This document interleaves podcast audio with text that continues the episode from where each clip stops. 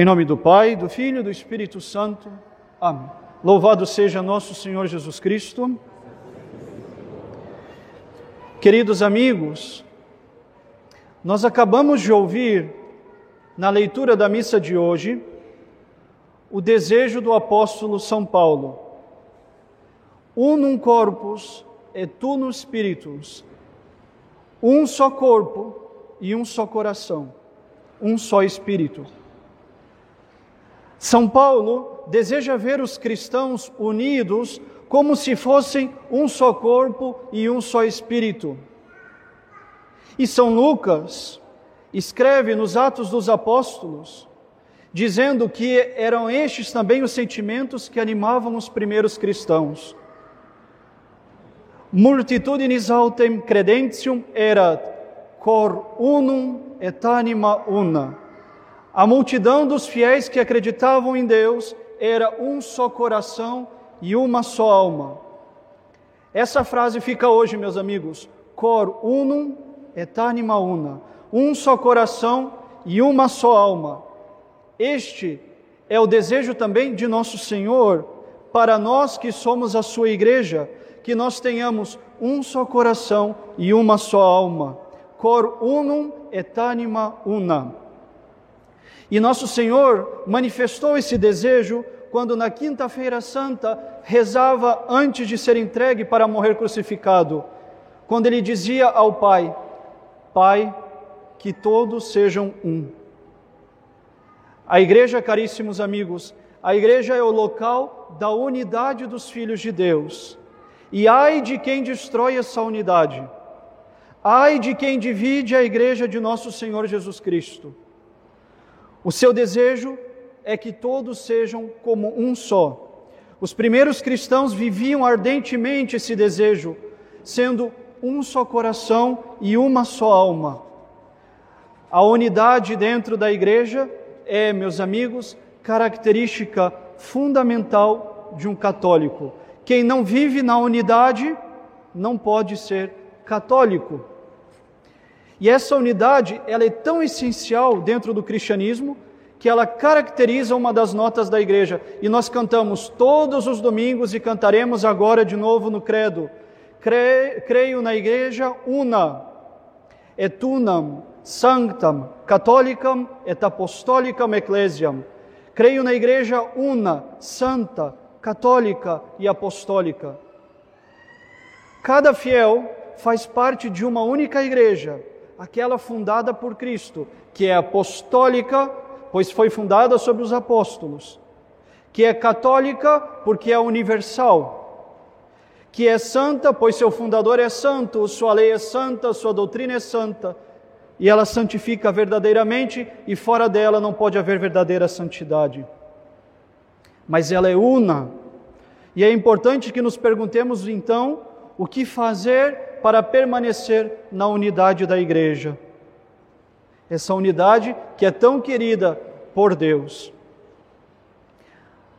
A igreja é una porque os seus filhos católicos de qualquer tempo e de qualquer lugar estão unidos entre si na mesma fé, no mesmo culto, na mesma lei, na participação dos mesmos sacramentos e sob o mesmo chefe visível, o Santo Padre e o Papa. Quem quebra um destes pontos, quebra a unidade da igreja. Nós estamos na unidade da igreja quando estamos unidos na mesma fé. E quando nós nos separamos da fé da igreja, proclamada nos dogmas, nós nos tornamos aquilo que nós chamamos de hereges. A fé da igreja está expressa nos dogmas, e atentar contra eles seria então uma heresia. Nós estamos unidos na igreja pela união de culto, isto é, quando nós participamos da liturgia da Santa Igreja. A liturgia, o culto público da igreja, nos une numa só voz, como diz o padre na missa, una voce dicentes, dizendo a uma só voz. Por ela, pela liturgia, a igreja reza em uníssono. Independentemente do rito que assistimos, Quando assistimos a um rito da Santa Igreja, nós estamos em união com ela. Estão em união com a Santa Igreja os que se submetem às leis da Igreja, observando os mandamentos e cumprindo as normas que a Igreja estabelece. Os dias de jejum, abstinência, por exemplo. Quem desobedece às leis da Igreja não está em verdadeira união com ela. Estamos em união com a Santa Igreja quando participamos dos mesmos sacramentos, crendo que eles são de instituição divina e que por eles nós recebemos a graça de Deus. E por fim, meus amigos, nós estamos na unidade da Santa Igreja quando nós obedecemos às autoridades legítimas, os bispos e o Santo Padre, quando estes ensinam e ordenam segundo a fé católica. Os que se recusam a obedecer à autoridade são aqueles que nós chamamos de cismáticos.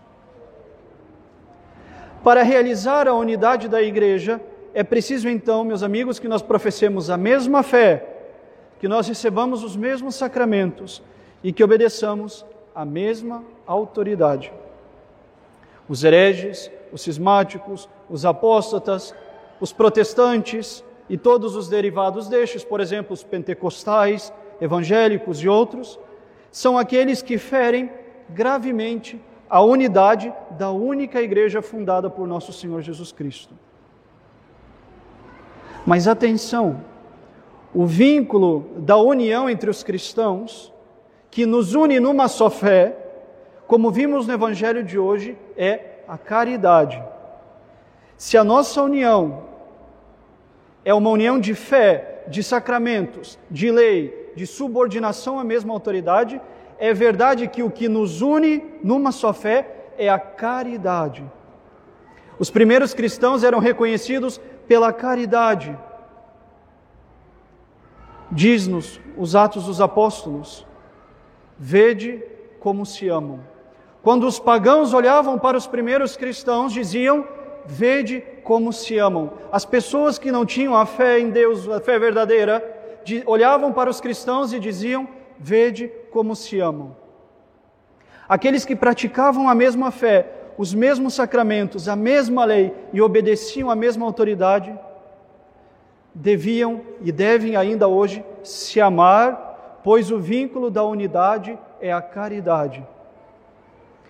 Vede como se amam. Os primeiros cristãos eram reconhecidos porque se amavam. Muitos hoje se fossem descrever os católicos, e de maneira particular, por que não dizer os católicos também tradicionalistas, diriam: vede como se odeiam. É tanta discussão, é tanta separação, é tanta divisão, tantos grupos, um excomungando o outro, um condenando o outro, cada um mais seguro de si e de que está guardando a verdadeira fé, a verdadeira igreja.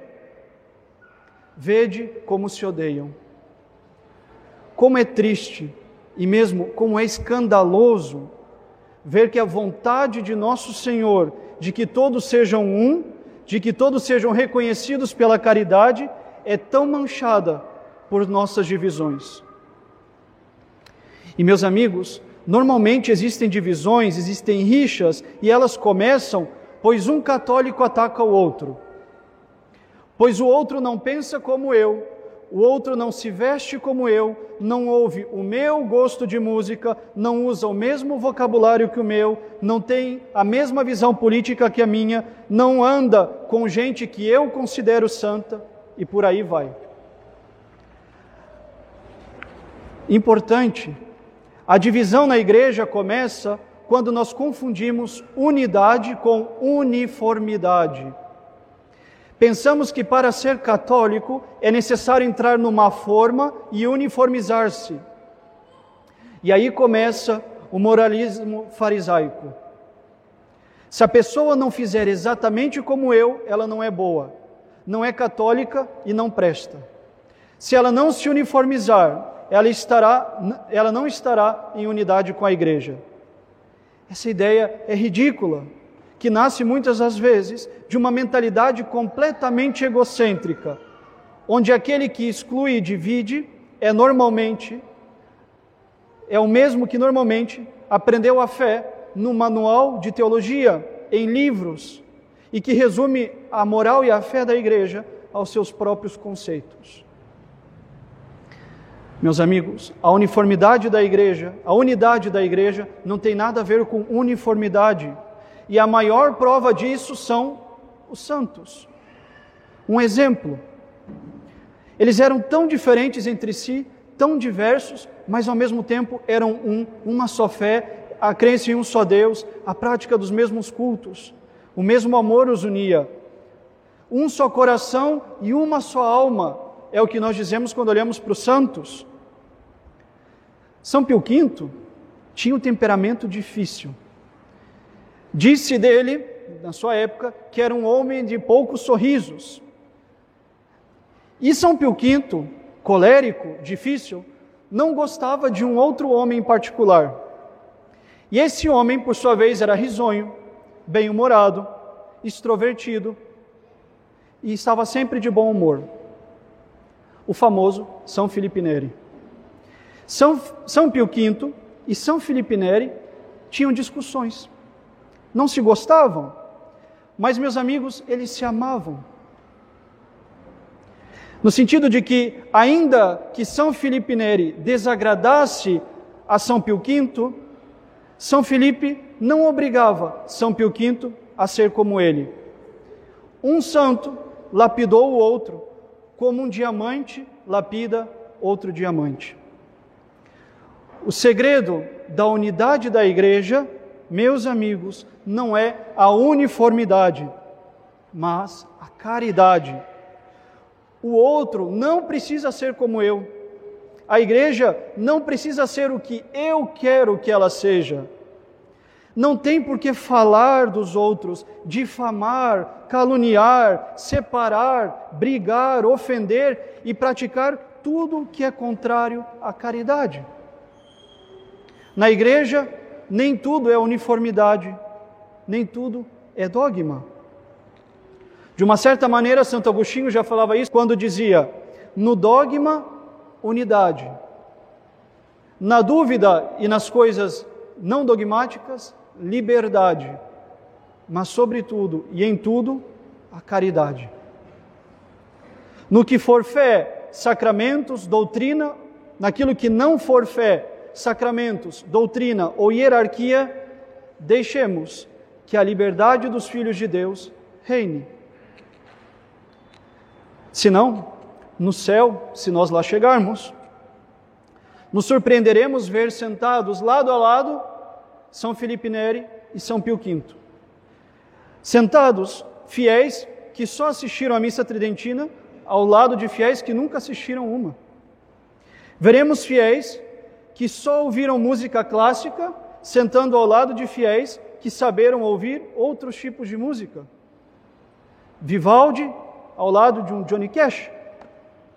Seremos surpreendidos ao ver que para ir para o céu eu preciso de fé, esperança e caridade, e que a caridade é o que nos une numa só fé. E se parece forte o que eu digo, nosso Senhor foi ainda mais forte quando disse: As prostitutas vos precederão no reino dos céus. A quem elas precederão?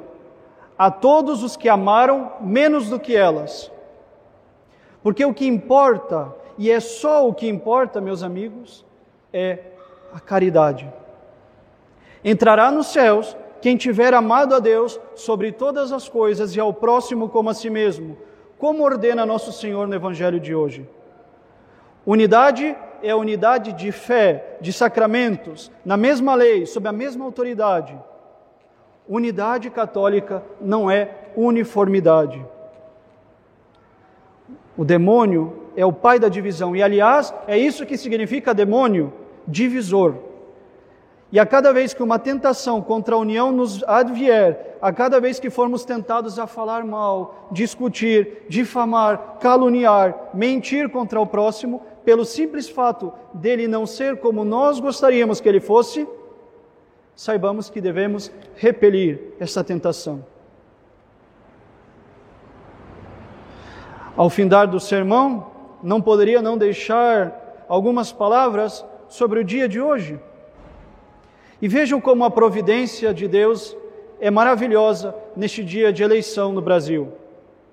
Nesse mesmo dia em que votamos, lemos como antífona do gradual da missa de hoje: Beata James, cuius es Dominus Deus eorum, populus cum elegit Dominus in hereditatem sibi. Feliz a nação cujo Deus é o Senhor, e o povo que o Senhor escolheu por sua herança. Meus amigos, amemos o nosso Brasil. Roguemos para que ele seja de fato a nação na qual Deus é o Senhor. Que os brasileiros se convertam e vivam todos da fé católica. Os católicos são o povo que o Senhor escolheu por sua herança. Que a lei de Deus seja amada e respeitada em nossa nação. Que o presidente do Brasil seja um homem que viva e respeite a fé católica, que ele abjure os seus erros, que ele mude de vida, que ele se converta, que ele não permita que as leis da igreja sejam ultrajadas em nossa pátria, que não permita o aborto, que não deixe entrar a ideologia de gênero que defenda a família, que ele seja fiel amigo da Santa Igreja de Deus vivendo na mesma unidade de fé. Neste dia de hoje, rezemos a Nossa Senhora Aparecida, para que ela livre esta nação que quer ser do Senhor Jesus, dos males do comunismo e do socialismo, que por intercessão dela a igreja encontre paz e liberdade em nossas terras, que ela dê forças para o Brasil não cair nas mãos dos inimigos de Deus. Votemos, meus amigos, como católicos, pois, como eu dizia alguns domingos atrás, é possível agir como católico sem agir como cidadão, mas não é possível agir como cidadão sem agir como católico. Que de fato Deus esteja acima de tudo e de todos, e que honremos Deus, a nossa pátria e a família, e que Deus conceda ao Brasil e à sua igreja a liberdade tão desejada. Que Deus abençoe o nosso Brasil. Louvado seja nosso Senhor Jesus Cristo.